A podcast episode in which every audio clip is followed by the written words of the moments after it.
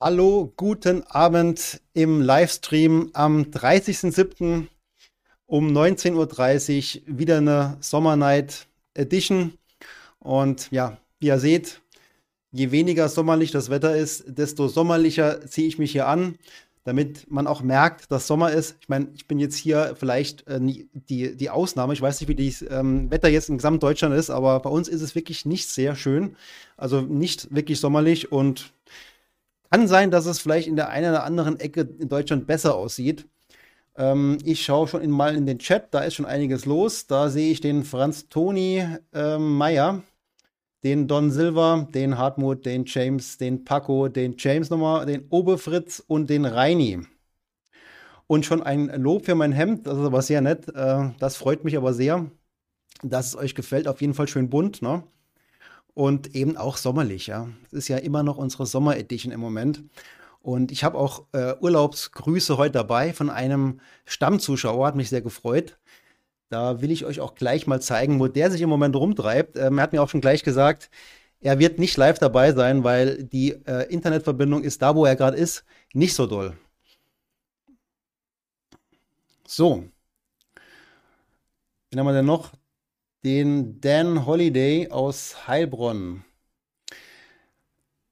Und ja, ah ja, okay, der Don Silver erinnert sich an Thomas Magnum aus der gleichnamigen Serie. Also für alle, die das jetzt im Podcast jetzt hören, habe auch einige, die das äh, im Podcast immer hören. Ich habe ja auch immer die Tonspur dann äh, danach. Ähm, manchmal ist es auch vielleicht ganz äh, schön, nochmal die ähm, Bildspur auch sich anschaut. Ja, und genauso, wenn man jetzt vielleicht keine Zeit hat, hier dabei zu sein, kann man im Nachhinein auch die Tonspur anhören. Also es gibt für beides, gibt es da ähm, auf jeden Fall Gründe, wie man da vielleicht äh, sich diesen Stream ansieht oder nur anhört. Das tolle Hemd, das ich heute anhabe, sehen eben nur die, die eben bei YouTube auch dabei sind. Ne? Ist ja ganz klar. So, ähm, schauen wir mal, was da noch. Da läuft ja schon einiges im Chat. Ich komme ja gar nicht dazu, mein Programm zu starten bei dem Hemd darf man auch mal kleckern, so ist es. Aber das ist aber noch absolut porentief rein. Und der Matthias ist dabei. Der Hartmut schreibt, fehlt nur noch der Ferrari oder, oder der Lamborghini. Steht ja draußen vor der Tür. Zeige ich euch gerne bei Gelegenheit. Winfried, hallo, einen schönen guten Abend an alle, schreibt er. Hallo Winfried. Und der Timo ist da. Wunderbar. Ja, der Schneuzer kommt dann auch noch. Ich mache mich mal ein bisschen kleiner und würde dann gern mal jetzt die Grüße vermitteln von unserem ähm, einem Stammseher. Den Chat machen wir mal auf die Seite. Der mir heute geschrieben hat. Und zwar ist der mit einem großen Schiff unterwegs, der André. Und er schreibt, auf diesem Schiff sind ca. 3000 Passagiere und 1000 Mann Besatzung, also 4000 Leute. Ne? Äh, wenn ich die Leute so sehe, denke ich manchmal, wie viel investieren hier eigentlich in Wissen? Einer macht es. Dank dir auf jeden Fall, schreibt er. Ähm, denn er ist auf diesem Schiff unterwegs und er ist, wo ist er im Moment? Ähm, er hat es mir gesagt, weiß es jetzt nicht mehr genau. Irgendwo hier auf der Route ist er unterwegs, äh, im Moment auf dem Schiff. Vielleicht liest er auch gerade, denn er ist einer der Gewinner gewesen von unserem Buch. Letztes Mal habe ich doch dieses Buch verlost, das uns von Markus Weiß da zur Verfügung gestellt worden ist, von, von ähm, Spider. Und das war das Buch, ähm, das kleine Handbuch des vernünftigen Investierens. Und wie man sieht, bei der Aussicht kann man auch mal sich gemütlich zurücklehnen mit dem Kaffee und dieses Buch lesen, ab und zu mal vielleicht aufs Meer hinausblicken und sich inspirieren lassen. Also es geht ihm, glaube ich, ganz gut im Moment. Und wir schicken ihm auf jeden Fall viele Grüße auf das Schiff. Da ist er irgendwo am Hafen. Also er hat mir einige Bilder geschickt und ja, hat mich ein bisschen neidisch gemacht. Ja, also ich habe ja noch keinen Urlaub gehabt, das kommt aber noch. Und ja, er ist auf jeden Fall im Moment mittendrin. So, was haben wir denn hier? James Bond schreibt noch was, fehlt aber noch das Brusthaar von Magnum. Das ist richtig, das ist auch noch nicht da, ne? Das kommt vielleicht noch irgendwann.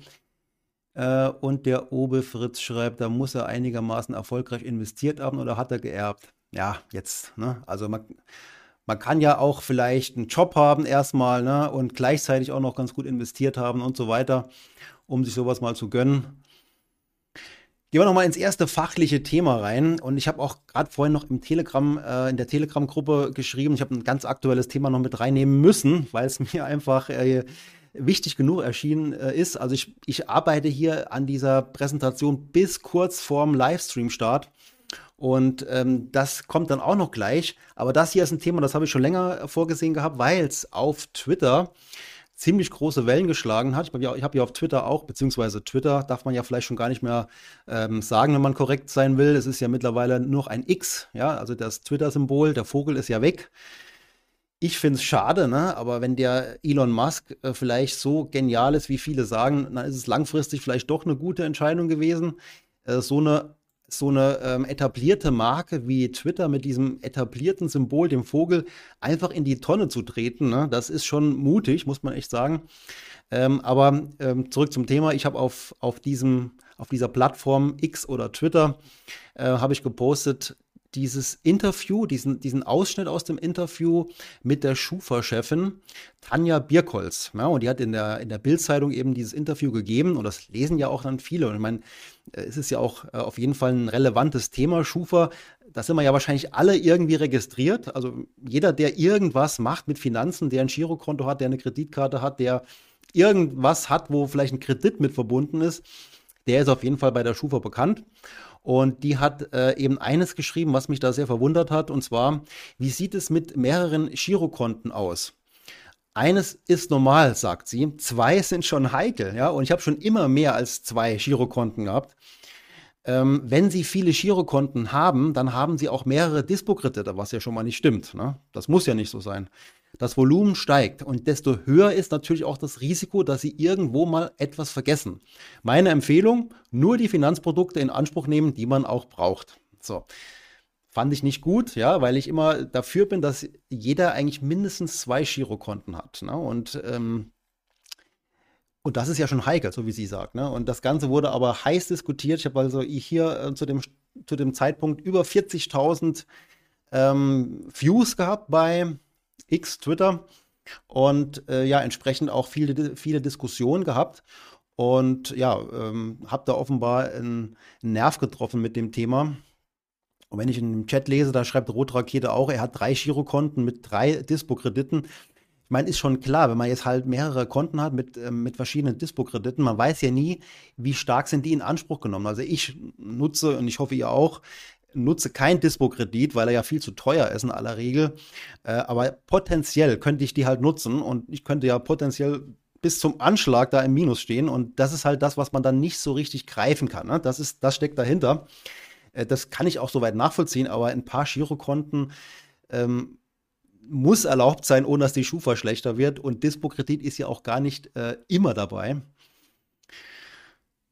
Ja, der Timo schreibt, dann verzichtet er gerne auf die Schufa, ja, wenn man das so leicht halt könnte, ne? Ähm, aber ich habe hier ein paar Kommentare mal dabei. Also der, der, was ist das? Dessa, Desse Livermorage schreibt, mehrere Konten zu haben ist für jemanden, der mehr als 100.000 rumliegen hat, eine gute Idee, da die Einlagen nur bis 100.000 auch gesichert sind. Auch ein Punkt, ne? Hat jemand da jetzt wirklich größere Liquidität im Moment? Dann sollte er die, die natürlich aus Sicherheitsgründen schon mal nicht nur bei einer Bank parken, weil, ne, wenn die Bank pleite geht, nur bis 100.000 seid ihr abgesichert.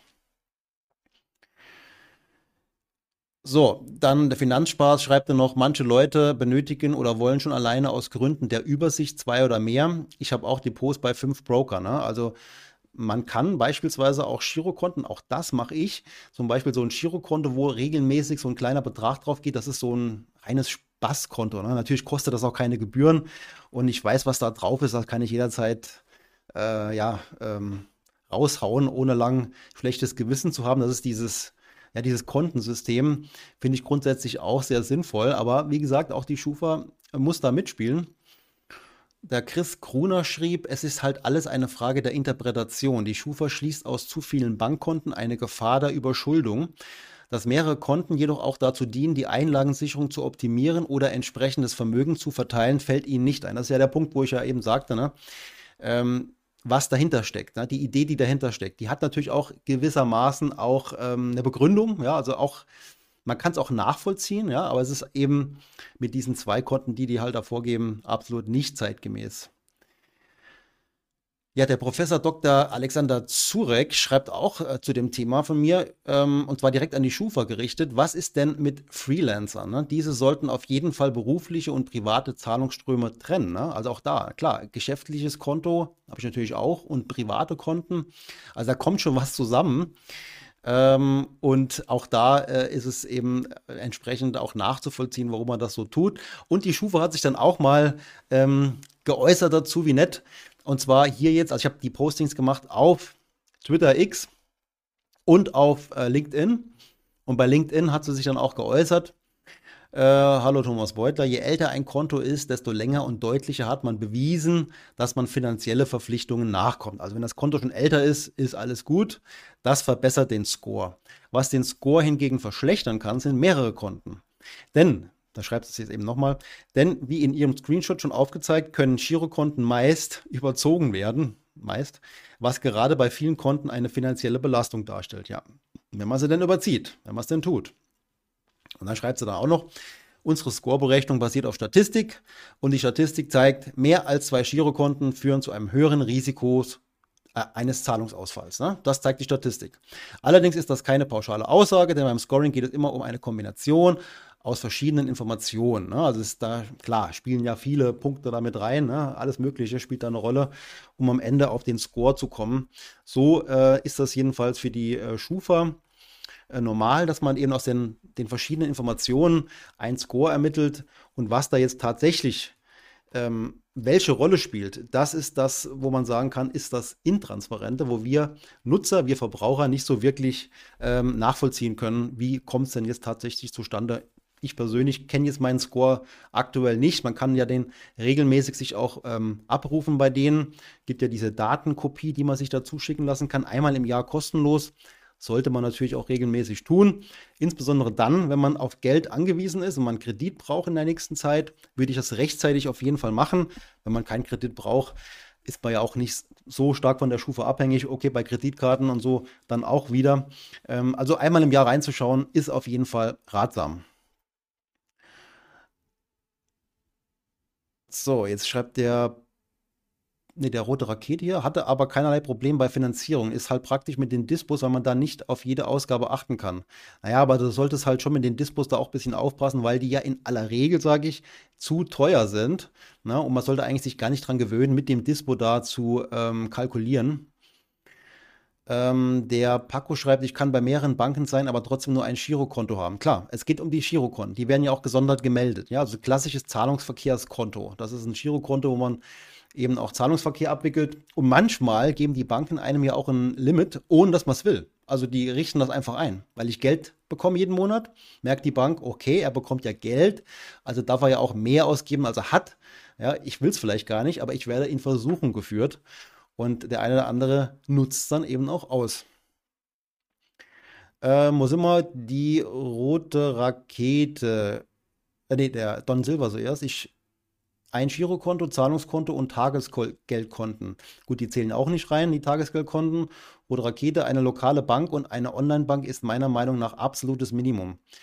Ja, da gehe ich mit. Ne? Also ich habe auch eine lokale Bank und eine und mehrere Online-Banken, weil äh, auch die lokale Bank auch gewisse Vorteile mit sich bringt. Man hat halt direkt auch die Möglichkeit, mal beispielsweise Geld einzuzahlen. Ne? Das ist ja ein, ein Engpass bei Online-Banken und der James Bond schreibt, wenn das EuGH-Urteil gegen Schufa erfolgen wird, deren Geschäftsmodell wahrscheinlich sowieso obsolet sein, äh, wenn das EuGH-Urteil gegen Schufa erfolgen wird. Okay, da weiß ich jetzt nicht genau, was du meinst. Sollte das Schufa-System nicht mal überarbeitet werden, weil das mit dem aktuellen Datenschutz nicht mehr konform ist? Ähm, naja gut, es ist ja mitunter deren Geschäftsgeheimnis äh, sozusagen, dass äh, wir nicht genau wissen, wie die halt die Scores da ermitteln. Ne? Von daher das müssen die nie komplett offenlegen. Schufa ist ja auch ein privates Unternehmen, ne? das ist ja auch noch so ein Thema. Würden die mal aufgekauft werden von, ich sage jetzt mal im Extrem, ich sage jetzt mal wirklich ein Extrembeispiel, wenn Google die aufkauft, ja, oder, oder Facebook oder so, ne? Äh, ist ja ein privates Unternehmen. Dann wären ja auch alle Daten weg, ne? Paco schreibt, zählt ein Partnerkonto mit rein. Ein Partnerkonto. Was ist jetzt ein Partnerkonto? Also jedes Konto, also wenn man jetzt bei der Schufa beispielsweise gemeldet wird, ne, dann, dann würde auch ein Partnerkonto zählen, ganz klar. Ne? Also beide würden dann eine Mitteilung gemacht bekommen, dass da jetzt ein Girokonto besteht, beziehungsweise dass da auch ein Dispo-Limit vorhanden ist, nicht wie hoch es ist äh, und auch nicht, ob es genutzt wird, aber dass eins da ist. So ist es mit der Kreditkarte. Hartmut schreibt, das erste, was ich bei meinem neuen Girokonto mache, ist das Dispo-Limit auf den minimal möglichen Betrag herunterzusetzen, aber vermutlich interessiert das die Schufa nicht. Also ich, ja, klar, das kann man tun. Ne? Ich meine, Dispo-Limit habe ich auch schon mal genutzt, weil ich einfach schnell was bezahlen musste und dann das Geld erst bereitstellen konnte. Und dann geht es um ein, zwei Tage.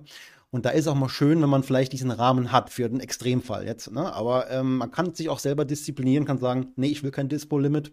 Dann kann ich auch das nicht nutzen, es sei denn, wenn ich es eben doch nutze, ins Minus zu gehen, zahle ich ja noch höhere Zinsen, weil es dann eben eine nicht vereinbarte Überziehung ist. Und die rote Rakete, das, was James Bond sagt, meine ich, die haben irgendwie Probleme mit dem EuGH. Okay, da müsste ich mich auch nicht so mal äh, konkret schlau machen zu. Ähm, würde jetzt mal zum nächsten Thema übergehen. Ich weiß gar nicht, habe ich das heute mit diesem Latenz richtig eingestellt, dass ich nicht so lange warten muss, bis ich eure Mitteilung lese. Aber das scheint eigentlich ganz gut zu funktionieren äh, mit der Latenz im Moment.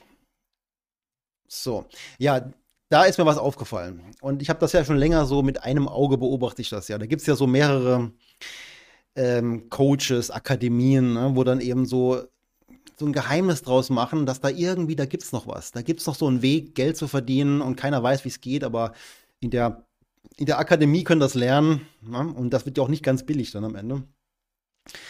Und da habe ich mal geschrieben, etwas provokant, wie seriös ist so etwas eigentlich? Da werden Renditen von drei bis sechs Prozent pro Monat versprochen. Pro Monat. Ja, in dem Film habe ich das gesehen. Ähm, und da steht auch hier, diese Prozente, die er verspricht, haben auch andere Teilnehmer mir bestätigt. Was verspricht er denn jetzt? Hier, das ist in dem Fall jetzt Ulrich Müller. Ähm, ich habe auch ihm die Frage gestellt bei, bei, Insta, äh, bei LinkedIn. Genau an der Stelle wird nämlich da von irgendwelchen Prozenten geredet, die versprochen werden. Ne? Und dann habe ich ihn gefragt, ja, welche Prozente geht es denn? Ich wusste es da noch nicht genau. Und da schreibt er, aufgrund von regulatorischer Seite können wir leider nichts versprechen. Er würde ja gerne, aber er darf nicht. Unsere Kunden verdienen jedoch im Schnitt knapp 3% pro Monat. So, ne? und da steht es auch hier, ich habe dann äh, noch an weiteren Fundstellen gesehen, das wird schon irgendwo versprochen. Ne? Seine seit 30 Jahren bewährte Investmentstrategie mit 3 bis 6 Prozent Rendite pro Monat am Aktienmarkt, ähm, ja, die kann man da lernen, ne, sozusagen. Wenn der seit 30 Jahren wirklich diese Rendite hier macht, könnte der, also muss der ja stinkereich sein, ne? Und so wird es ja auch meistens äh, dargestellt, so wie ich bin ja schon längst raus, ich habe ja so viel Geld, äh, ich mache das nur noch, weil ich euch da einen Gefallen mit tun will, der Menschheit was zurückgeben. Und äh, der, da habe ich eben so meine Probleme damit und versuche eben auch herauszufinden, was da genau an, ähm, an Wissen eigentlich rüberkommt, was da erzählt wird. Bin da also dran, da auch nochmal so eine, so eine Info und habe da auch schon erste Erkenntnisse gewonnen, aber würde das gerne an, an einer, einer anderen Stelle etwas äh, näher erläutern. Äh, aber in jedem Fall ist es nicht wirklich seriös zu sagen, ihr könnt lernen, drei bis sechs Prozent pro Monat durchgehend zu erzielen. Ja, das ist aus meiner Sicht ist absolut nicht seriös. Und ja, es gibt auch keine Profis oder Hedgefonds oder was auch immer, die das schaffen. Ne? Ja, schreibt aber gerne, was ihr davon haltet. Vielleicht ist jemand dabei, der sagt, das ist super geil. Ähm, dann schreibt das gerne. Also ich bin immer bereit zu diskutieren und bin da offen. Ne? Also ich bin da gar nicht irgendwie ähm, dann eingeschnappt, wenn ihr sagt, nee, ähm, der hat schon recht. Und Paco schreibt ja ein Philanthrop, ja genau, ein Philanthrop, so einer wie Warren Buffett oder Bill Gates, ne, der einfach nur was zurückgeben will, weil er schon auf Milliarden sitzt. Kommt mir nicht wirklich so vor, weil einige ja doch sehr viel Einsatz bringen, sehr viel Engagement, sehr viel Filme produzieren und, und auf allen Kanälen raushauen, was nur geht. Ähm, so viel Aufwand, wenn man ja eigentlich nur den Leuten Gefallen tun will. Ne? Naja, ähm, sind wir mal bei dem Jens Rabe. Ich habe ja mit dem bald ein Gespräch, ja, so Mitte September ist das äh, terminiert. Ich freue mich auch schon sehr drauf und habe ihm jetzt natürlich auch etwas mehr im Fokus. Vorher war er ja für mich nur so eine Randerscheinung und jetzt habe ich ihm da etwas mehr Aufmerksamkeit in äh, letzter Zeit gewidmet. Und er hat was gemacht, was ich jetzt auf jeden Fall spannend finde. Ja, er hat jetzt, jetzt eines der letzten Videos da geht er nochmal auch so ein bisschen auf Kritiker, auf die Kritiker ein, die halt ihn äh, so in die Ecke stellen. Er, er, verspricht da eben was, was er nicht halten kann und macht jetzt eine Echtgeldwette. Also das ist das Thema, ein Echtgelddepot. Und zwar legt er jetzt zwei Depots an. und er legt jeweils 10.000 Euro an. In das eine Depot macht er den MSCI World rein für 10.000 und in dem anderen Depot will er mit der gleichen Summe den MSCI World schlagen. das ist ja im Prinzip, das wäre ja das Mindeste, was er schaffen muss, den MSCI World zu schlagen. Und in dem einen Depot ist jetzt der MSCI World drin, aber es ist der gehatchte, also es ist also gegen Euro, also gegen Dollar Währungsrisiko gehatchter MSCI World. Hätte es aus meiner Sicht nicht gebraucht, weil ähm, ich will eigentlich keinen Hedge im MSCI World. Ich nehme das auch mit, wenn es nach oben geht, aber auch wenn es mal nach unten geht, gehört für mich damit dazu. Und der gehatchte ist teurer. Ne? Also das sind jetzt Dinge, wo ich sage, hätte nicht sein müssen, aber okay, nehmen wir mal so hin. Und die andere Variante halt in seinem Trading Depot, ähm, da ist es leider so, dass man nicht nachvollziehen kann, was da genau passiert. Also da wird nicht offengelegt, was er macht. Und das kann ich auf der einen Seite verstehen, weil man ja auch nicht will, dass dann Tausende von Leuten ihm einfach nur nachtraden und dann später sauer sind, wenn es schief geht. Ja, das wird ja so kommen. Äh, da hat er ja eine gewisse Verantwortung und die nimmt er da auch jetzt wahr.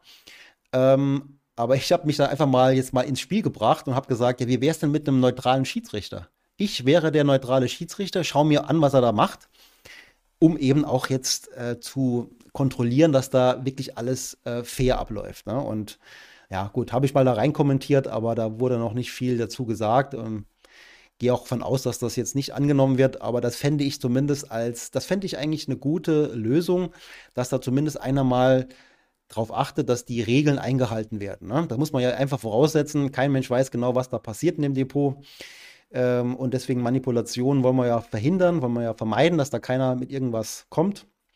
Und das, deswegen dachte ich mir, so ein neutraler Schiedsrichter würde ich da gerne sein. Man muss aber auch eins sagen, er müsste ja auch sehr langfristig das schaffen und nicht nur für drei, vier Monate. Und ich weiß nicht, wie lange dieses Echtgelddepot la laufen soll. Ähm, gab ja auch schon so Wetten. Äh, Warren Buffett wurde ja auch schon mal ähm, von einem Hedgefondsmanager herausgefordert, äh, dass der sein passives Depot schlägt, was er eben natürlich nicht geschafft hat. Der ist krachend gescheitert an dem passiven Depot von Warren Buffett. Ah, aber jetzt kommt der zweite Versuch über Jens Rabe.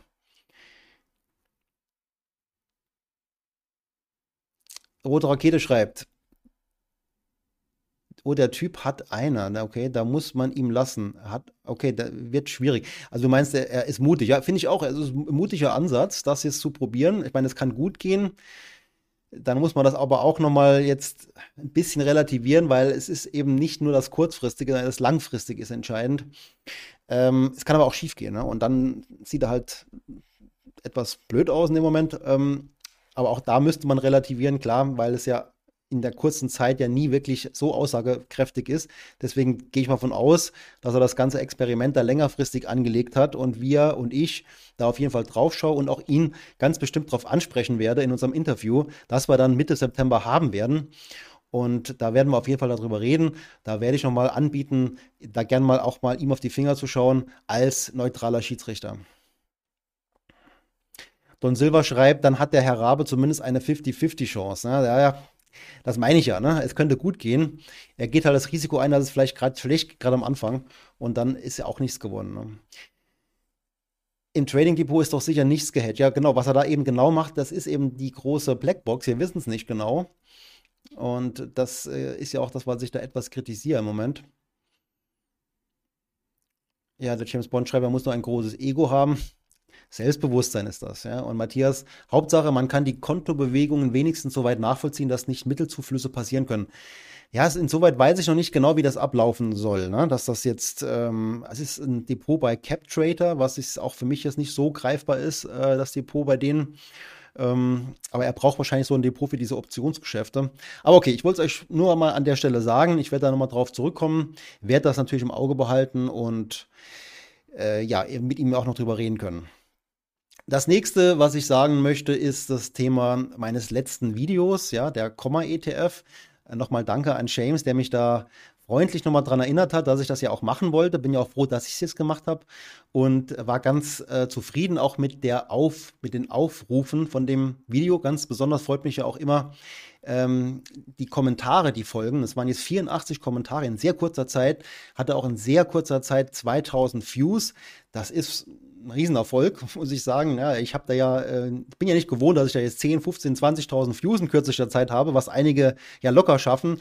Ich bin ja da äh, eine kleinere Nummer, aber über 2000 in der kurzen Zeit, auch viele Likes, natürlich auch schön und halt viele Kommentare. Ne? Das heißt, das Thema hat doch viele interessiert. Ich äh, hoffe, ihr habt es auch schon gesehen, das Video ähm, was der Komma da ähm, gemacht hat, ist eben auch von, von größerer Relevanz. Das interessiert halt auch viele. Und halt auch ähm, das, was ich dazu sage, zum Glück, äh, interessiert euch. Und ja, ich weiß gar nicht, wie es rübergekommen ist am Ende. Ich habe es, glaube ich, jetzt wenig, äh, weder komplett schlecht gemacht, noch habe ich es jetzt irgendwie groß äh, gefeiert, ja, sondern einfach so meinen mein Senf dazu gegeben mit dem Fazit, ich würde jetzt, ich würde den ETF jetzt nicht kaufen, weil er mir grundsätzlich zu vieles zusammenmischt. Aber am Ende, wie immer im Leben, sieht man das Ganze, äh, ja, zählt man das Ganze mit dem Erfolg.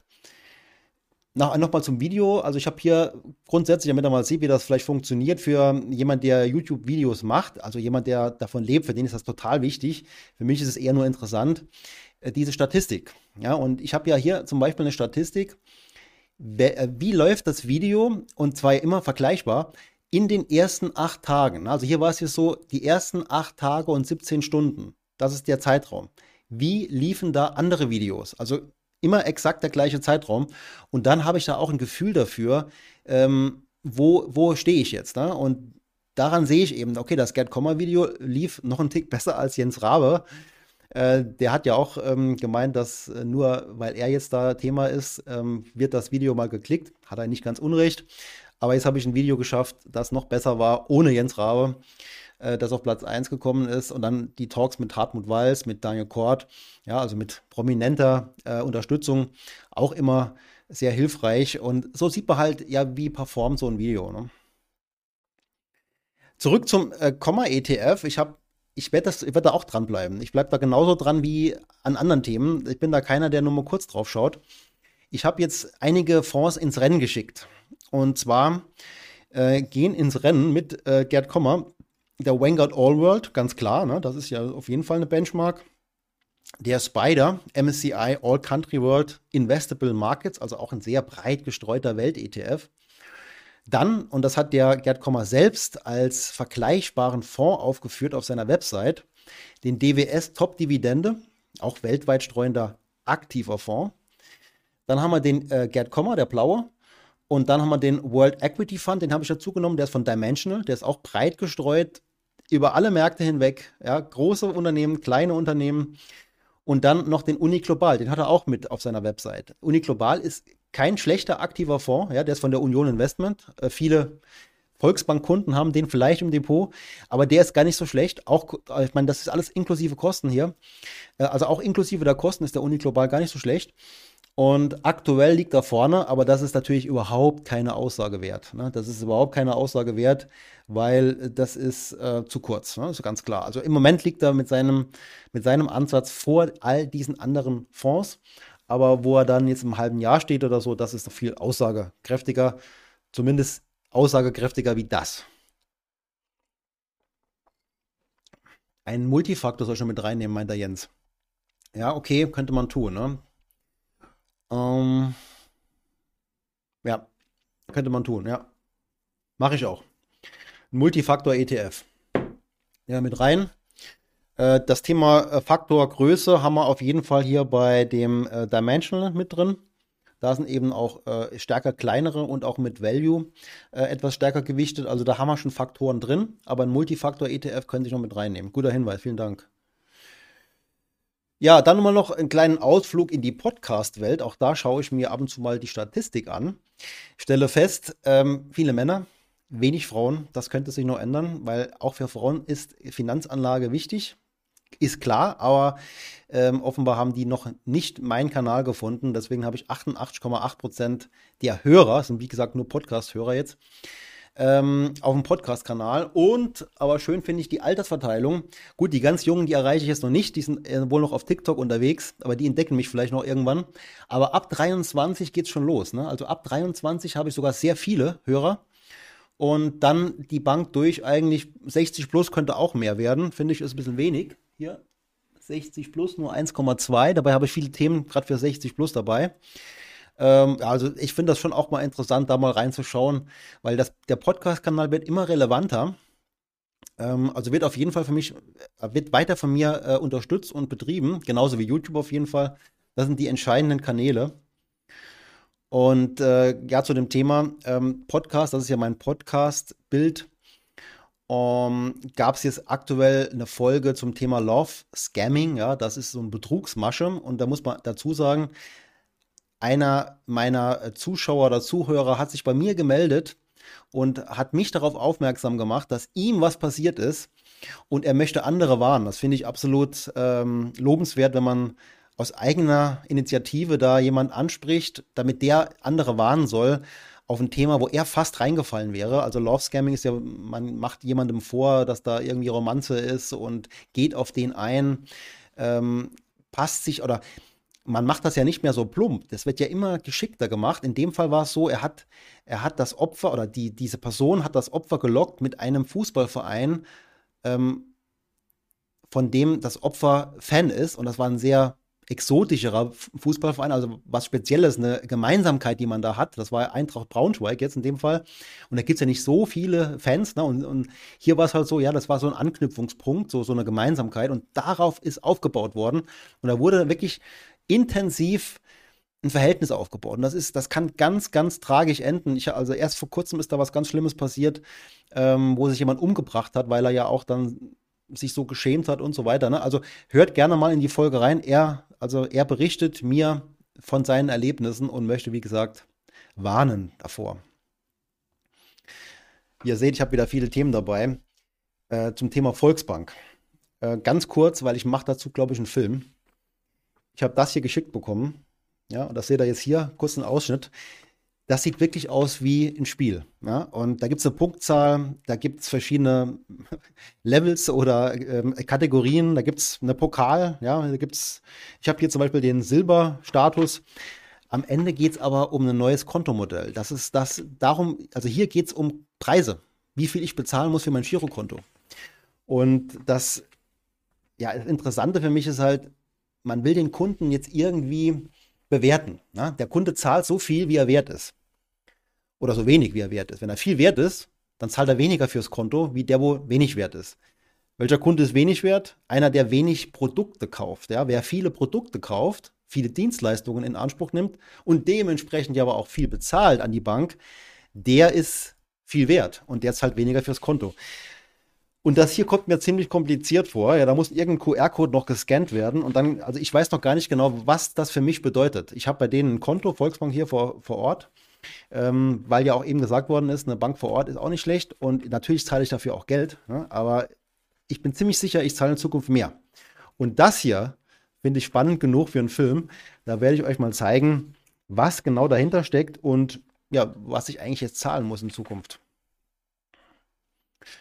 Aber das könnte bei der einen oder anderen Bank, das greift im Moment um sich, ja, dass man die Leute da genauer einschätzen will, wie viel ist der Kunde für mich wert als Bank und ihm dann entsprechend was äh, zurückgibt oder eben auch nicht. Ne? Das ist ein spannendes Thema, finde ich. So, okay, Moment. Wo, sind, wo bin ich? Ja, jetzt kommen wir zum aktuellen Thema. Brandaktuell ist mir heute passiert und ich weihe euch da mal etwas mit ein. Denn es geht um das Thema Transparenz und Finanzwelt. Transparenz und Finanzwelt, das passt nicht unbedingt so sehr zusammen, also jedenfalls nicht so oft. Und ich weiß nicht, ob ihr euch erinnert oder kennt, dass ich da mal ein Video gemacht habe dazu, zu einem Thema äh, hohe Rendite mit dem Angebot von, in dem Fall Performance. Das war so ein Angebot, das mir bei Instagram aufgefallen ist. Da ging es dann auch um sehr gute Renditen. Und die Frage war für mich, was steckt eigentlich dahinter? Habe mir die Mühe gemacht und habe einen sogenannten Deep Dive gemacht, habe mir also wirklich da Unterlagen angeschaut und äh, ja, versucht da draus schlau zu werden und war am Ende an dem Punkt, wo ich gesagt habe, mir ist es zu intransparent. Ne? Das könnte man als Kritik verstehen, aber ich habe es zumindest auch begründet, lang und breit, warum ich der Meinung bin, das ist mir zu intransparent. Was ist passiert? Äh, jemand hat heute, vor ein paar Stunden, das Short-Video, also so ein Kurzvideo zum Thema Performance kommentiert, mit dem Satz, frag doch mal an, wir können dir sehr genau erzählen, was die Performance Group macht. Ja, so noch Lachsmiley. So wie, der ist zu blöd, das rauszufinden oder hat keine Ahnung oder ne, labert irgendwas. Dabei habe ich einen Deep Dive gemacht. So, wenn ich Deep Dive mache, meine ich auch Deep Dive. So, ähm, bin aber dann auch direkt drauf eingegangen, habe dann geschrieben, ich hatte doch angefragt, habe ja damals schon Unterlagen bekommen und Informationen erhalten. Habe ich etwas falsch wiedergegeben? Hätte ja sein können, dass er der Meinung ist. Du sagst, du verstehst nicht, was wir machen. Alleine wenn du auf der Website rumsurfst, ist das auch nicht möglich. Deshalb haben wir ja unseren Vertrieb. Aha. Okay, also ich habe ja nicht nur auf der Website rumgesurft, habe ich auch, aber nicht nur. Ähm, dann schreibt er noch von Intransparenz kann ja jedoch nicht die Rede sein. Okay, was ist transparent? Was ist transparent? Geht weiter. Ich habe ihm jetzt dann angeboten, äh, dann schick mir doch mal ein konkretes Angebot, ich prüfe das dann. Das ist Transparenz. Ich kriege ein Angebot zum Prüfen und kann es mir in aller Ruhe anschauen. Seine Reaktion, alles klar, das machen wir sehr gerne. Ich kann, wie kann ich dich kontaktieren? Also ne, kein Problem, mich zu kontaktieren. info at thomasbeutler.de. Dann kam auch was. Ja? Hallo lieber Thomas, mit großer Freude erzähle ich dir etwas über die Performance Group und kann dir auch gerne ein Angebot zur Prüfung erstellen. Ja, super. Ich warte drauf. Aber jetzt kommt's. Ich schlage vor, wir tauschen uns am besten via Zoom-Meetings aus. Nein, ich will kein Meeting, ich will kein Gespräch, ich will kein Schauen, ja, ist er mir sympathisch oder was hat er eigentlich vor? Ich will das Angebot. Ich will das Angebot. Ich antworte absolut freundlich, ähm, nicht falsch verstehen. Ich tausche mich wirklich auch mal sehr gerne mit ihm aus. Das tue ich gerne. Auch gerne live, gerne hier öffentlich. Ähm, zuvor würde ich mir aber gerne das Angebot ganz transparent mal ansehen. Und dann schlage ich vor, dass wir uns austauschen. Das war jetzt mein Vorschlag. Wir können das auch gerne aufzeichnen, ja, und für YouTube oder als Podcast verwenden. Bin da ganz offen, ja. Ähm, also wie gesagt, da kann mir, kann jeder gerne mit mir offen und transparent drüber reden muss aber auch akzeptieren und ähm, respektieren, dass ich vielleicht anderer Meinung bin am Ende, weil Transparenz hat für mich auch ganz klare Richtlinien. Jetzt kam noch eine Mail, kurz vor diesem Stream. Äh, sehr gerne bin ich auch bereit dazu, wenn du denn mit uns zufrieden bist, ein Video oder ein Podcast zu erstellen. Also er ist bereit dazu, wenn ich Werbung mache dafür. Also wenn ich zufrieden bin damit. Ja, ich mache auch gerne, wenn ich von irgendwas überzeugt bin, dann sage ich das auch, ja. Also das wäre keine, keine Frage. Aber wie gesagt, wenn wir es machen, dann so oder so, in jedem Fall will ich meine Meinung dazu sagen können. Ich weiß nicht genau, was du von mir möchtest. Ein konkretes, transparentes Angebot. Eine genaue Angebotskalkulation kann ich nur auf dich persönlich ausstellen. Dafür brauche ich aber mehr Infos. Ey, ich bin der Anleger, ich gebe euch Geld. Ja, es hat mit mir doch gar nichts zu tun. Wenn ihr mein Geld bekommt, dann habe ich doch auch ähm, da muss ich doch auch die Möglichkeit haben, das vorher mal durchzukalkulieren, unabhängig von meinen Angaben. Es geht ja nur noch um meine Anlagesumme am Ende, bin ich der Meinung. Äh, was sollte da noch fehlen von mir? Ist etwas unpersönlich auf diesem Weg. Ich will dir auch nichts verkaufen, bin nur auf deine subjektive Meinung gespannt. Die habe ich ja schon kundgetan in meinem Video. Was wir dir anbieten können, ist ein vertraglich geregeltes Investment in Hard- und Softwaretechnik, konkret in High-Performance Computing. Okay, das ist sowas. Okay, du erwirbst für die Vertragsdauer von drei Jahren einen Anteil eines HPC. Okay, wo steht das? Ähm, was, was bin ich in dem Moment? Was für eine Rolle als Anleger äh, nehme ich ein?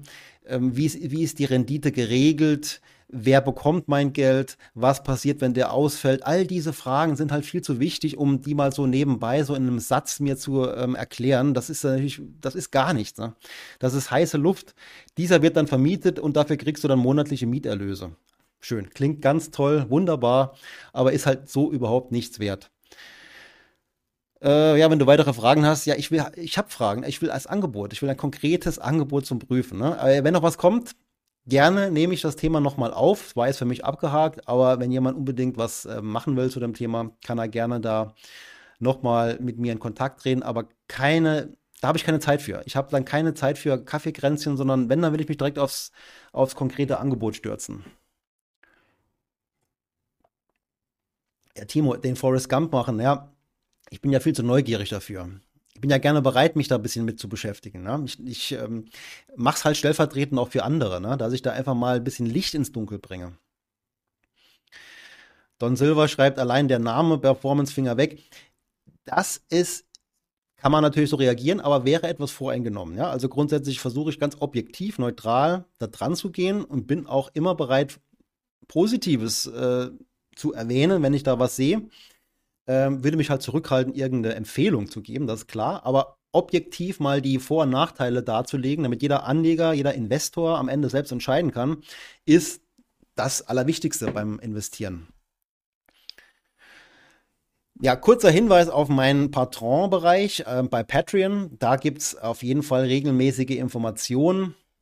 Habe da auch kurz vorher nochmal die aktuellen Folien gepostet. Und auch jetzt vor kurzem erst äh, ein Portfolio von einem anderen Patron ähm, bewertet, mir angeschaut, auch mit Hilfe von Tools wie ähm, von Morningstar ausgewertet. Und ja, so Filme zeige ich ganz gerne im geschlossenen Bereich, weil ähm, ja, das einfach ist einfach ähm, ist leichter möglich, ja, da etwas offener zu reden. Da muss man, wenn man ganz öffentlich ist, ein bisschen zurückhaltender manchmal sein, weil dann viele etwas falsch verstehen und äh, das als Empfehlung vielleicht sogar verstehen. Und da muss man immer ein bisschen vorsichtig sein. Äh, kommen wir mal zum Investment-Check-Bereich. Da habe ich jetzt eine Statistik dabei, fand ich ganz interessant. Ähm, die kommt von Franke Media. Das ist auch so, eine, so ein Medienhaus mit sehr vielen interessanten Statistiken.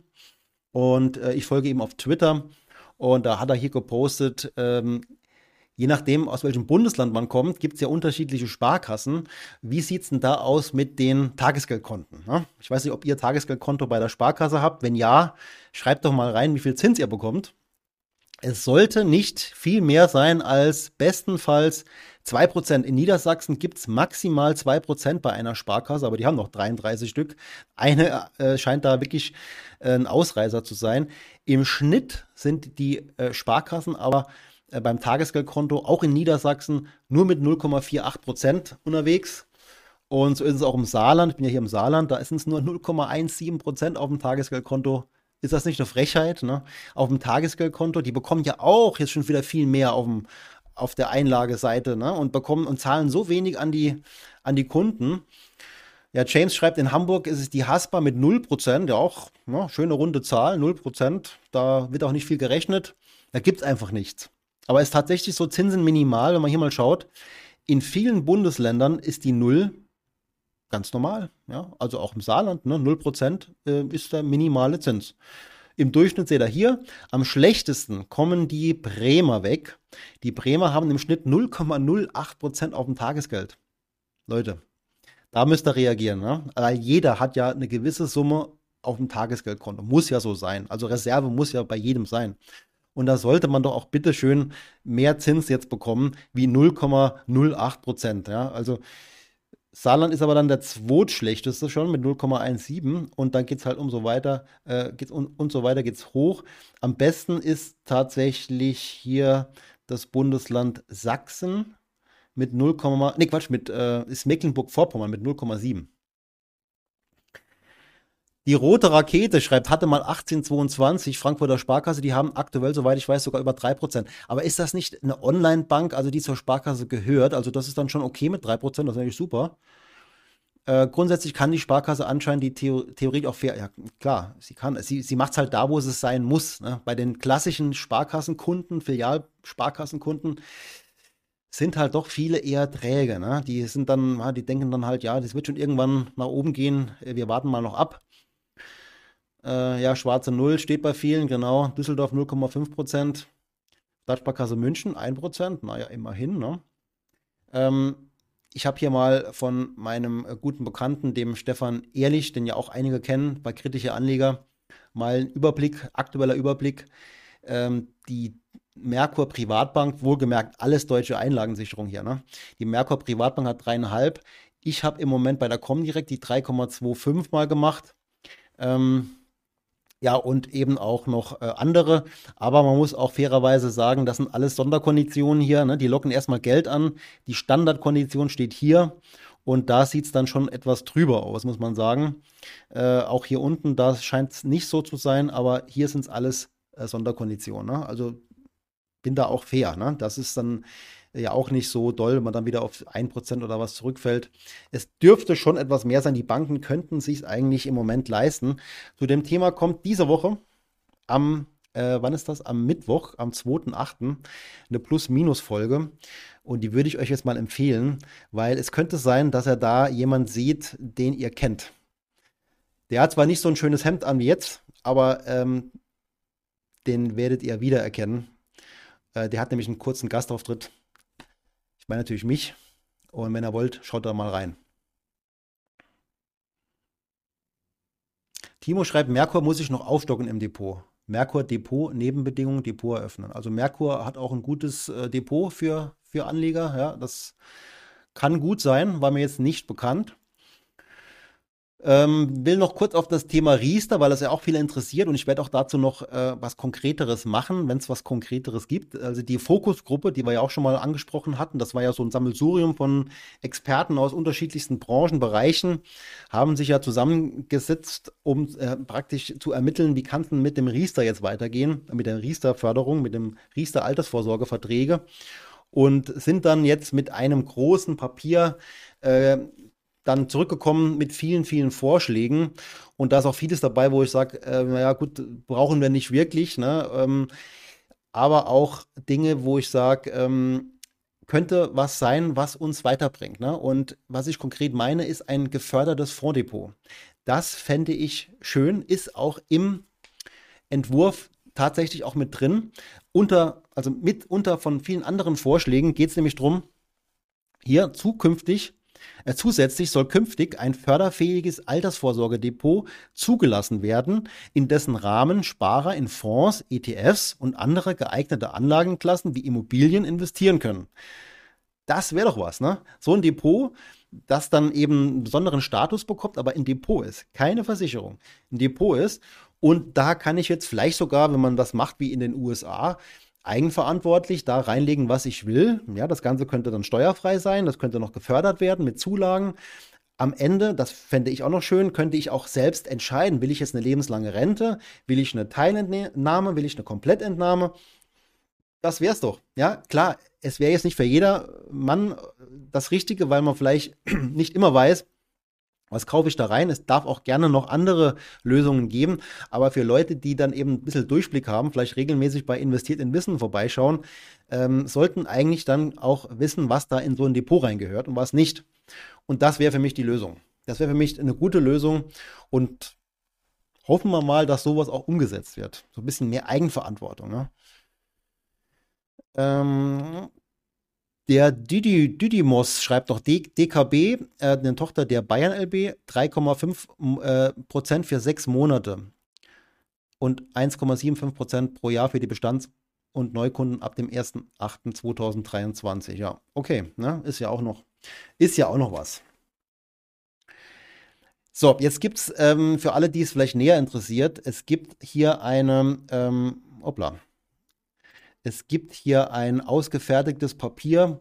Könnt ihr euch gerne mal zu Gemüte führen. Ich poste es gerne mal in den Chat.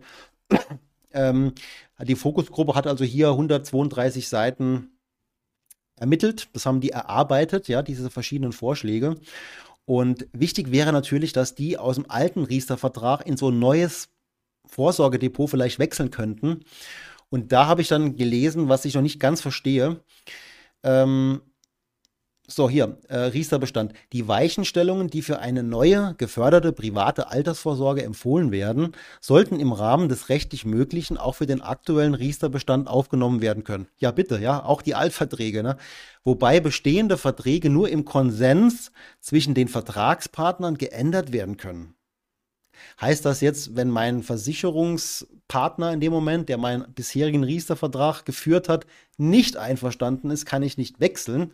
Das wäre jetzt aber was, wo ich dann äh, wirklich sauer werden würde, ähm, wenn das so umgesetzt werden würde, weil das könnte zu Problemen führen dann, ne? Weil ich meine, klar, die ganze Riester, die ganze Versicherungslobby will ja nicht, dass die Leute mit ihrem ganzen Riester-Kapital jetzt verschwinden. Ne? Und die Gefahr würde ja bestehen.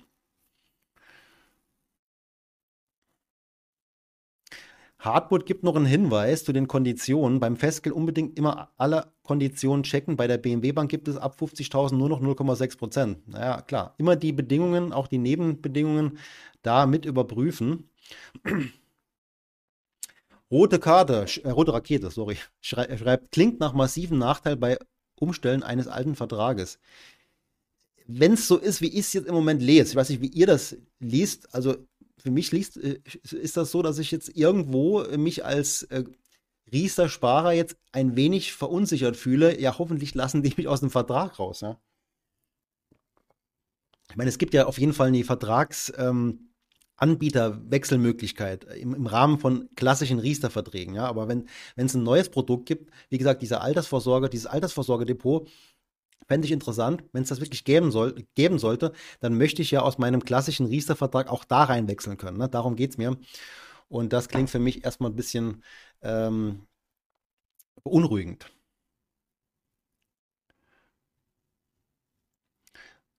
Okay, dann gibt es ein neues ähm, Dimensional hier, Matrix-Buch nennt sich das.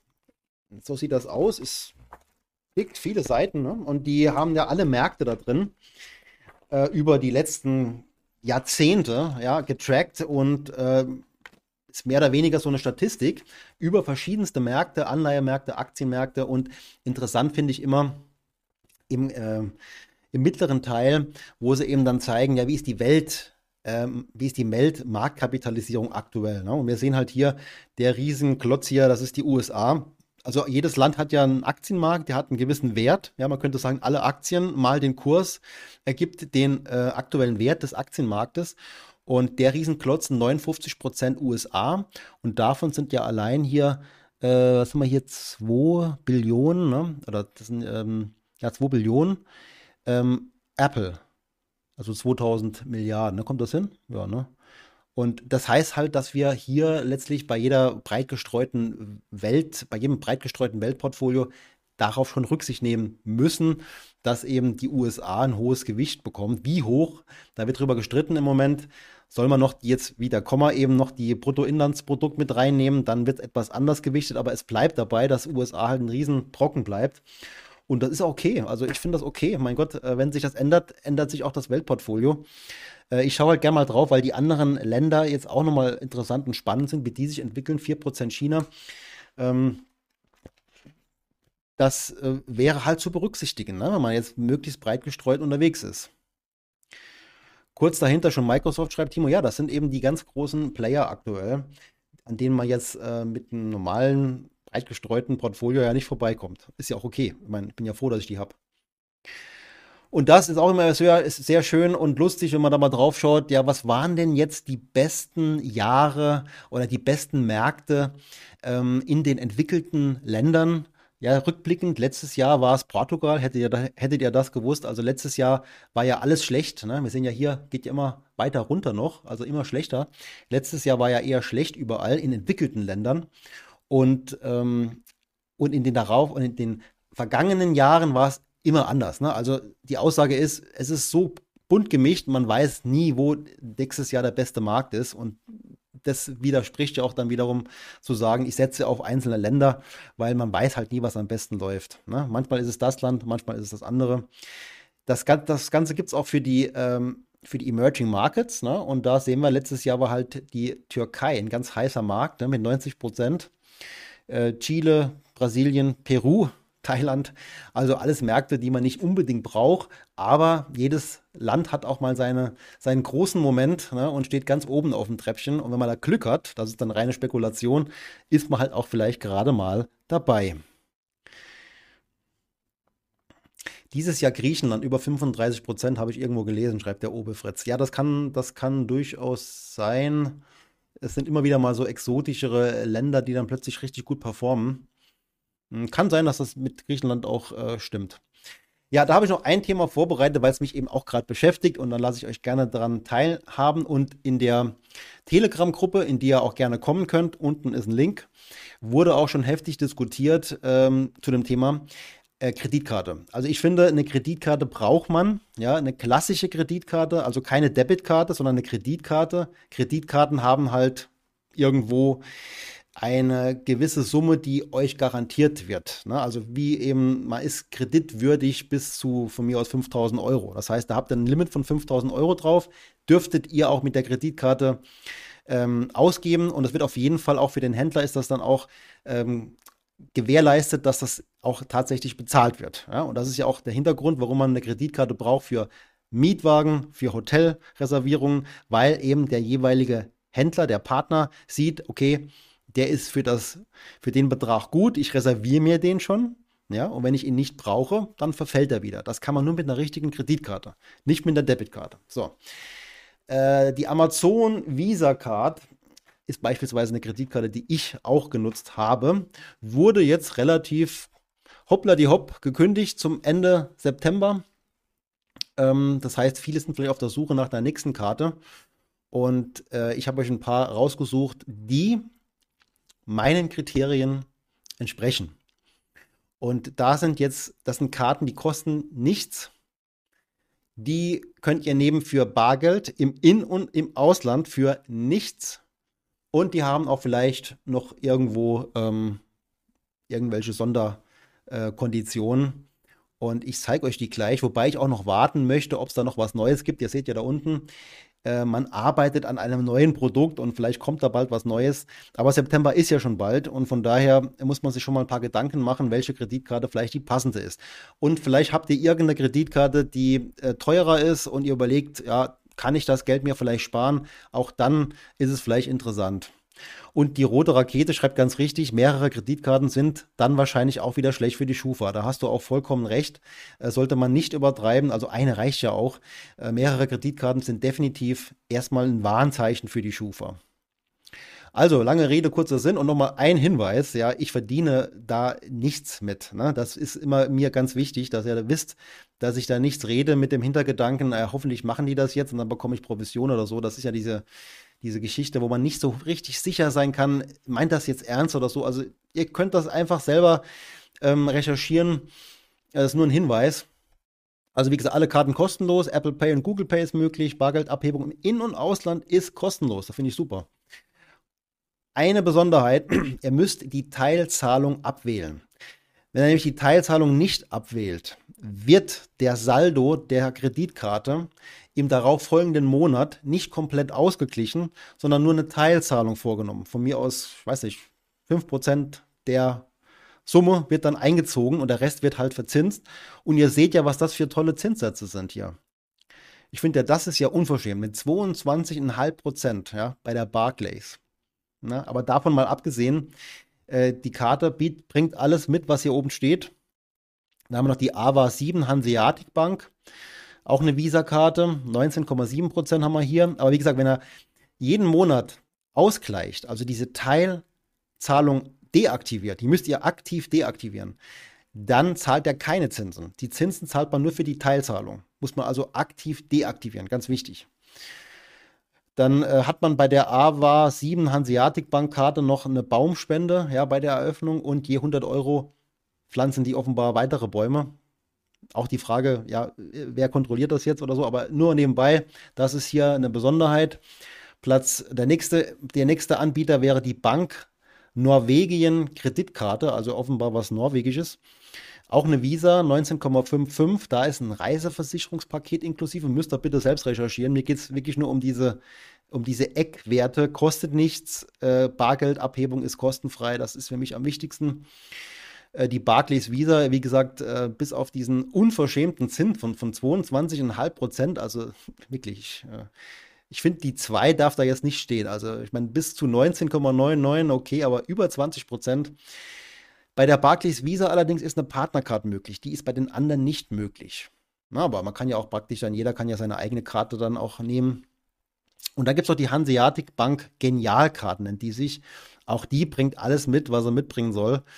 Und ja, aus dem Sammelsurium da gucke ich mir dann mal äh, demnächst an, was da vielleicht für mich in Frage käme.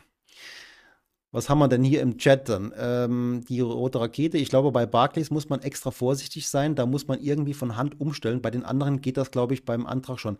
Also ihr müsst auf jeden Fall bei allen Karten, die ihr hier seht, diese Teilzahlung aktiv deaktivieren. Ne? Also von daher, die ist erstmal so voreingestellt. Das ist deren Geschäftsgeheimnis, weil immer ein paar oder wahrscheinlich einige dabei sind, die lassen das mal mit der Teilzahlung und schwuppdiwupp sind die in einem Kredit drin mit vielleicht 22 Prozent. Also da echt, äh, das ist auf jeden Fall die Besonderheit. Obi Fritz schreibt Teilzahlung deaktivieren, einmalig oder jeden Monat. Also ich meine, das ist einmalig. Äh, mit einmalig ist es getan. Also jeden Monat wäre auch schon eine äh, ne, ne Zumutung. Aber bitte da nochmal selber drauf schauen. Ne? Aber ich meine, das wäre einmalig. Schreibt auch rote Rakete einmalig. Hartmut schreibt, muss man denn dann bei diesen Banken auch ein Girokonto haben? Nein, muss man nicht. Auch das habe ich vorher selektiert. Kein Girokonto notwendig. Also ihr müsst natürlich ein Girokonto angeben, aber das kann irgendwo sein. Beziehungsweise nein, ähm, doch, ihr müsst ein Girokonto angeben, weil ja die Teilzahlung, wenn die deaktiviert ist, die Karte ja automatisch am Monatsende den Saldo einzieht. Ne? Das heißt, da muss ein Referenzkonto angegeben werden, aber ihr müsst dort kein Girokonto haben. Genau, die gehen alle separat. Rote Rakete kennt sich aus, ja, genau so ist es. Vorhin im, ähm, im Telegram-Chat war auch noch eine andere Karte genannt worden. Die habe ich tatsächlich gar nicht auf dem Schirm gehabt. Das war diese, will ich euch auch nicht vorenthalten. Ohne zu wissen, ob das alles zutrifft, wie ihr das wie ich das jetzt gesagt habe, sah das aber äh, auf den ersten Blick so aus, dass es diese TF-Bank. Ja? Also auch da bitte selbst nochmal schauen, ähm, ob die auch all das mitbringt, was ich jetzt gerade gesagt habe. Aber das wurde in dem Telegram-Chat wurde das so äh, gesagt. Ja. Ja, kommende Events, ähm, da kommt einiges auf uns zu, was äh, sehr positiv ist. Ja, also hier den ähm, Hermann Josef Tenhagen, ja, auch Mr. Verbraucherschutz kann man sagen, seit vielen Jahren tingelt er ja von einem Kanal zum anderen. Also ich sehe ihn durch Zufall immer wieder irgendwo. Und am Montag seht er den, nee, Quatsch, am, ich muss dazu sagen, das ist am Montag nicht live. Also ich rede mit ihm am Montag, also morgen, reden wir äh, morgen Abend. Und da wird es noch nicht verfügbar sein, aber im Laufe der nächsten Woche, da werdet ihr ihn auch bei mir auf dem Kanal finden. Ich habe ein paar Fragen schon vorbereitet. Wir reden auch über die Entstehungsgeschichte von Finanztipp und ähm, ja, über aktuelle Geldanlage-Ideen natürlich auch. Und schreibt mir auch gerne, wenn ihr irgendwas vielleicht ihn mal fragen wollt, äh, den Hermann Josef Tenhagen. Ähm, ist auf jeden Fall ein sehr interessanter Gesprächspartner und vor allen Dingen kennt das sich ja auch in fast allen Verbraucherthemen aus. Ja? Also man kann ja eigentlich alles fragen. Natürlich bin ich eher so auf dem Thema, auf dem Trip Finanzen. Ähm, ja, warum nicht live? Äh, erstens mal ist live auch immer etwas aufwendiger und zweitens muss der Gast da ja auch ähm, einverstanden sein. Ich habe es mit ihm auch gar nicht vorher jetzt geklärt. Also er hätte auch vielleicht nichts dagegen gehabt. Aber der Nachteil bei Live ist, sage ich ganz ehrlich, man hat keinen roten Faden. Es geht hin und her. Und gerade bei ihm ist es halt so, er hat ja so viele Themen. Ich habe die Befürchtung, es würde hin und her gehen. Ähm, von daher habe ich das nicht live jetzt eingeplant gehabt. Aber ihr könnt ja gerne eure Fragen jetzt im Vorfeld mir stellen, sodass ich die dann mitnehme und auch stellen werde. Und dann äh, wird die auch behandelt werden. Und ich habe auch schon einige Fragen bekommen von euch, die ich auf jeden Fall auch äh, stellen werde. Am 11.09 geht es dann aber live los. Ja, da haben wir jetzt einen ganz wichtigen Termin mit dem Professor Dr. Hartmut Walz, den er ja auch schon bestimmt kennt. Und ich habe ja auch schon zweimal mit ihm reden dürfen. Und jetzt live, da könnt ihr, in dem Moment könnt ihr wirklich auch dann mit ihm alles besprechen. Er stellt sich da allen Fragen, die kommen. Und wie wir unseren Professor Walz kennen, kann er auch wahrscheinlich die meisten Fragen gut beantworten. Ähm, ja, und dann habe ich dann ganz spannend natürlich auch mit dem Jens Rabe, ja. Also der ist ja jetzt auf YouTube äh, sehr bekannt, hat große Reichweite und äh, die Entstehungsgeschichte zum Interview kennt er ja vielleicht, ne? Das war ja so mit dem Finanzrocker die Diskussion und dann hat der äh, Daniel Kort, der Finanzrocker, ja an mich verwiesen für das Interview und ich habe dann äh, das gerne aufgenommen, die Aufgabe und habe ja auch die Zusage von von dem Jens Raber, dass er da mit mir reden wird. Auch am 14.09. auch nicht live. Da habe ich auch auf jeden Fall einen ganz klarer Plan, ganz klaren Fragenkatalog. Und da äh, wäre auch live für mich jetzt unpassend. Ja, das ist ähm, der morgige Gespräch. Das wird morgen stattfinden, wie schon gesagt. Und dann das Motto bei mir ist beim äh, Talk mit dem Professor Walz, Walz statt Netflix. Das fand ich irgendwie griffig und äh, ja, ist da auch so. Ne? Statt Netflix kann man doch auch mal vielleicht sowas sich an hören, anschauen, Fragen stellen, schlauer werden, in Wissen investieren und nicht einfach nur in irgendeine Netflix-Serie. Jetzt schreibt der James was, was ich äh, nicht äh, hoffen, hoffe, ähm, aber man kann nie wissen. Ne? Also der Rabe macht noch, macht bestimmt noch einen Rückzieher, schreibt er. Äh, möglich ist alles, aber ich denke, er hat jetzt doch zu sehr da jetzt auch ähm, ist er jetzt praktisch schon so ein bisschen in, in Vorleistung gegangen, hat auch äh, das groß auch schon bestätigt jetzt mir und ich glaube nicht, dass er da einfach jetzt einen Rückzieher machen wird. Also ich glaube, da wird er schon zu seinem Wort stehen. So schätze ich ihn jetzt mal ein. Und da er ja auch, letztlich, er ist ja auch, ähm, er ist ja keiner, der jetzt, wie soll ich sagen, also er hat schon Erfahrung, er hat viel Wissen, wie ich das gesehen habe. Ähm, die Punkte, die ich kritisiere, die werde ich auch konkret ansprechen. Aber er ist ja jetzt kein Scharlatan. Ja? Also er ja jetzt, er ist ja keiner, der überhaupt nichts ähm, zu bieten hat. Das kann man nicht sagen. Von daher wird es bestimmt ein interessantes äh, Gespräch, eine heiße Diskussion vielleicht sogar. Und äh, wie, wie ihr das dann einschätzt und bewertet, das, da bin ich auf jeden Fall gespannt hinterher. Also da bin ich auf Kommentare auf jeden Fall gespannt. Und wir können sie auch im Livestream nachbesprechen. Also das wird auf jeden Fall für mich auch interessant.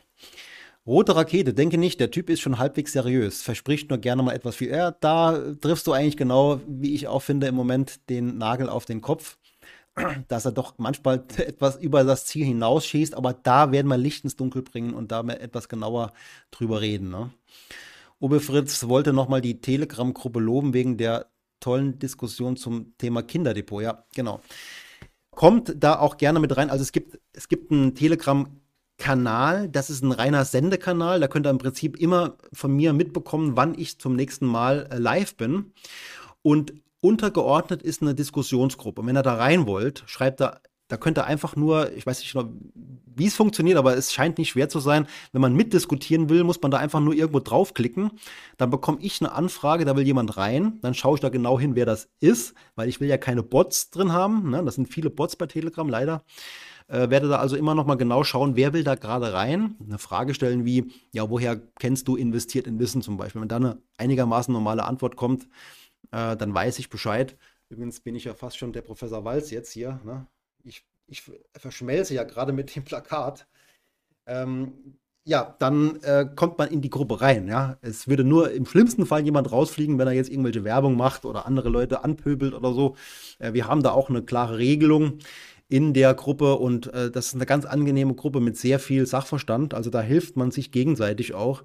Ähm, und auch Anfänger dürfen da reinkommen und mal ganz einfache Fragen stellen. Man, muss, man darf sich da nicht verunsichern lassen, wenn da so ein paar Profis drin sind, die halt ein paar Profithemen besprechen. Da sind genug drin, die keine Profis sind, die sich nur halt nie zu Wort melden, weil sie halt denken, die anderen wissen viel mehr. Aber das ist ein Fehler. Man sollte immer seine Fragen stellen und jeder steht an einem anderen Punkt und kann dem jeweils anderen ja dann auch gut helfen. Und zur Not bin ja auch immer noch da und kann auch Dinge dann ähm, aufgreifen. Timo schreibt auch, gibt definitiv schlimmere Personen, ja. Ähm, du meinst jetzt den Jens Rabe bestimmt. Also ich habe ja auch ihn mal leicht kritisiert, aber was ich in dem Video kritisiert habe, war ja eigentlich nur das Thema äh, Clickbaiting, dass er halt mit irgendwelchen Aussagen Leute in ein Video zieht äh, dann aber mit irgendwelchen anderen äh, Aussagen dann kommt. Also die, die Aussage, die dann auf dem Video steht, ist nicht das, was im Video drin ist. Aber so läuft halt YouTube. Ne? Das war ja auch jetzt eine harmlose Kritik von mir. So läuft halt YouTube, so gibt es Reichweite, so gibt es Klicks und äh, ich bin froh, dass ich nicht darauf angewiesen bin, da praktisch permanent mit aller Gewalt irgendwelche Zahlen zu erreichen. Bin froh, wenn es gute Zahlen sind, keine Frage. Aber ich bin jetzt keiner, der jetzt auf Teufel komm raus und koste es, was es wolle, ähm, schauen muss, dass ich da Klicks bekomme. Guck nur, dass ich mich optimiere in dem Bereich, wo ich halt aktiv bin. Also schon irgendwo versuche, unterhaltsam zu sein, die Leute zu binden, mit Themen zu kommen, die auch interessieren. Aber ich mache nichts nur, damit es Klicks gibt. Also das werde ich niemals tun. Dafür ähm, ist es für mich einfach nur ein Hobby. Ja, ein Hobby, das Spaß macht, das auch interessant ist, das mir auch was zurückgibt, ganz klar. Kontakte, die ich habe, äh, Leute, die auf mich zukommen, äh, Mails, die ich mal bekomme, Leute, die mich jetzt plötzlich kennen, die mich vorher nicht gekannt haben. Und ein ganz großer Mehrwert ist, so jemand wie der Professor Walz, mit dem ins Gespräch kommen zu können, mit dem Herrn Tenhagen jetzt morgen. Das kann ich ja nur, wenn ich einen Kanal habe, der einigermaßen Reichweite hat. Und deswegen bin ich auch froh, für euch, die jetzt hier dabei seid live, ne, das bringt mir ja auch immer wieder Reichweite. Diese Livestreams werden geschaut im Nachhinein. Ich bin immer wieder erstaunt. Ähm, da gucken viele noch im Nachhinein rein. Und ja, das, das ist auf jeden Fall ein Hobby, das auch viel Spaß macht. Deswegen. Ja. Und jetzt, ihr Lieben, würde ich sagen, haben wir schon 20 vor 9. Bestimmt kommt doch was im Fernsehen oder ihr geht noch äh, raus äh, an die frische Luft oder was auch immer äh, und genießt den Sommerabend, wenn er auch nicht ganz so sommerlich vielleicht ist bei euch wie bei, bei uns ja auch. nicht wirklich dolle ist. Und ja, würde mich freuen, wenn ihr mir treu bleibt und auch gerne mich weiterempfiehlt, liked und kommentiert, ne, was man eben so sagt bei YouTube. Und ja, der James schreibt schon schönen Abend noch, macht ein Bier auf oder ein kühles Getränk oder was auch immer. Und lasst den Tag ausklingen und die neue Woche kommen. Macht's gut, bleibt auf Kurs, investiert weiter in Wissen und wir sehen uns demnächst wieder, hoffentlich live. Da freue ich mich immer, dass ihr dabei seid. Und sage für heute schönen Abend, bis bald.